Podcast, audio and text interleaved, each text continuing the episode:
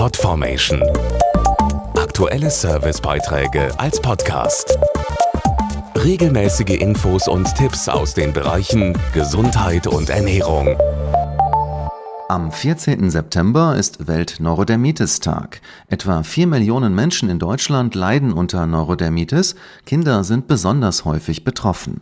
Der Aktionstag will Verständnis wecken und zeigen, wie sehr Neurodermitis die Lebensqualität einschränken kann.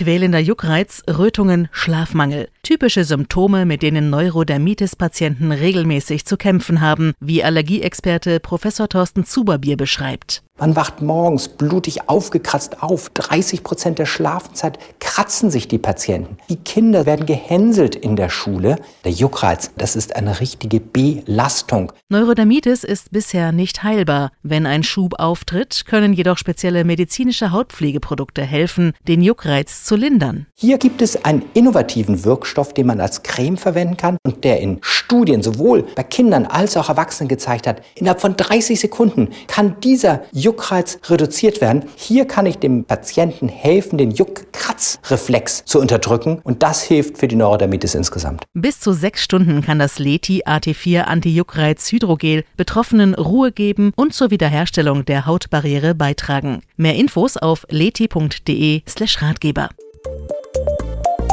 Podformation.de Aktuelle Servicebeiträge als Podcast.